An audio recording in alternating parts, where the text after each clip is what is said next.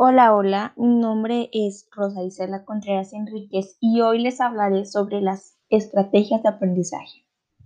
Primero que nada, ¿qué es una estrategia de aprendizaje? Pues yo te lo voy a explicar.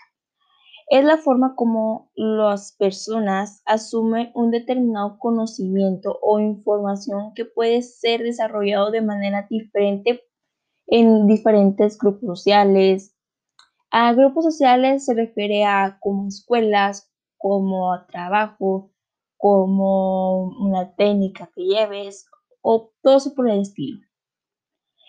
También puede cambiar de acuerdo a las personas y al contenido que deseas aprender. Hay personas que aprenden con la práctica, personas que em, eh, aprenden viendo, escuchando, leyendo o aprenden conceptos y las abstracciones. Ya sea cual tu caso, lo importante aquí es que tengas claro qué es lo que quieres aprender o qué dificultades estás teniendo para un aprendizaje de alguna materia o que lleves muy bajo aprovechamiento en esa materia. Mm, de esta forma, tú puedes elegir una estrategia, la que más te interese o la que más domines para así llevarlo en todas así de fácil. Claro, las estrategias no todas van a ser iguales. No todas te van a ayudar en una materia, porque, ah, por decir, en matemáticas no te puede ayudar eh, al escuchar porque necesitas estar visualizando el pizarrón o el procedimiento del problema para poder entender de dónde sacó un número, dónde sacó un signo. Por ahí puede ser un ejemplo de que no todas las estrategias pueden servir en todas materias, pero aquí te enseñaré algunas y las que a mi parecer me funcionan más a mí y espero que te funcionen a ti.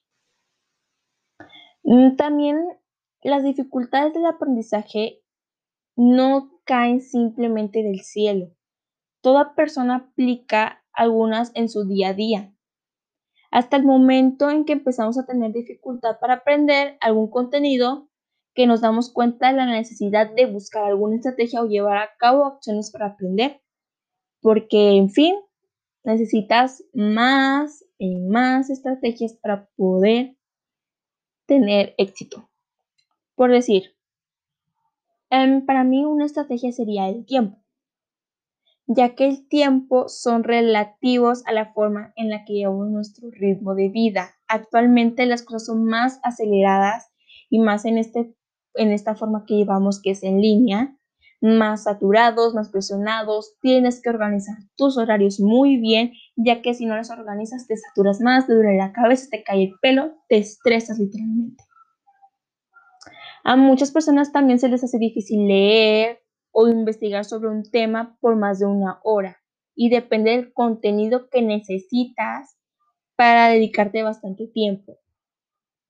La otra que a mí se me facilita mucho es atención. De tiempo vamos a la calidad de tiempo a la que le dedicamos el aprendizaje. Esa calidad depende de la atención porque no sirve de nada dedicarle tiempo a algún tema y estar al mismo tiempo escribiendo en el WhatsApp o en Messenger o por cualquier red social.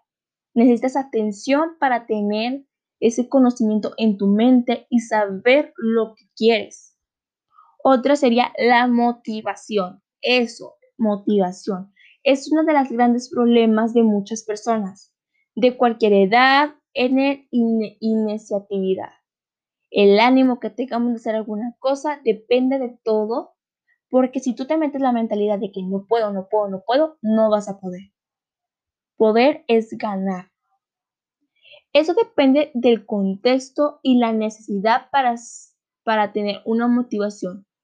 No juega a tu favor. Si la estudias o aprendes, no te gusta, dificulta lograrás aprender verdaderamente.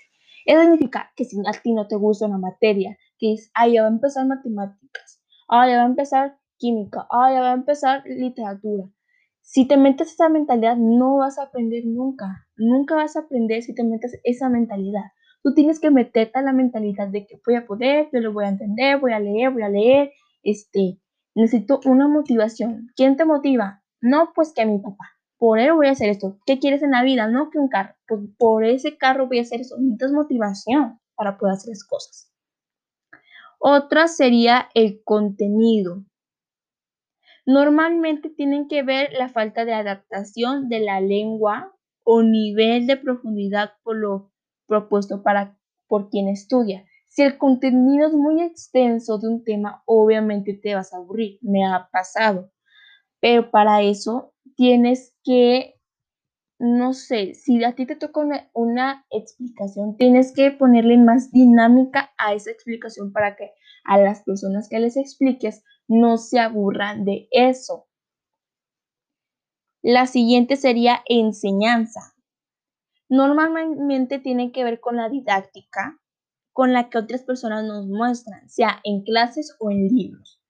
Los contenidos que debemos aprender es tener una enseñanza clara de lo que quieres aprender.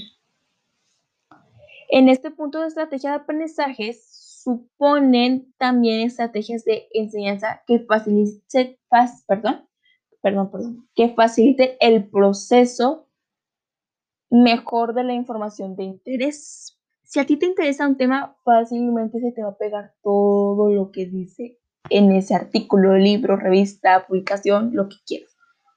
Bueno, esto para mí serían las estrategias que más me sirven en lo personal. ¿Cuál es la tuya?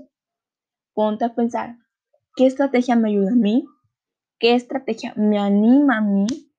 ¿Qué motivación tengo? Si no tengo tiempo, organizar mis tiempos para tener éxito en todo. Recuerda, un, recuerda siempre tener organizados tus tiempos, tu área de trabajo limpio, así tu mente está relajada. Ok, eso es todo por hoy. Espero les haya gustado unos tips, espero que les haya gustado la información que les di. Muchas gracias por escucharme y hasta la próxima. Gracias.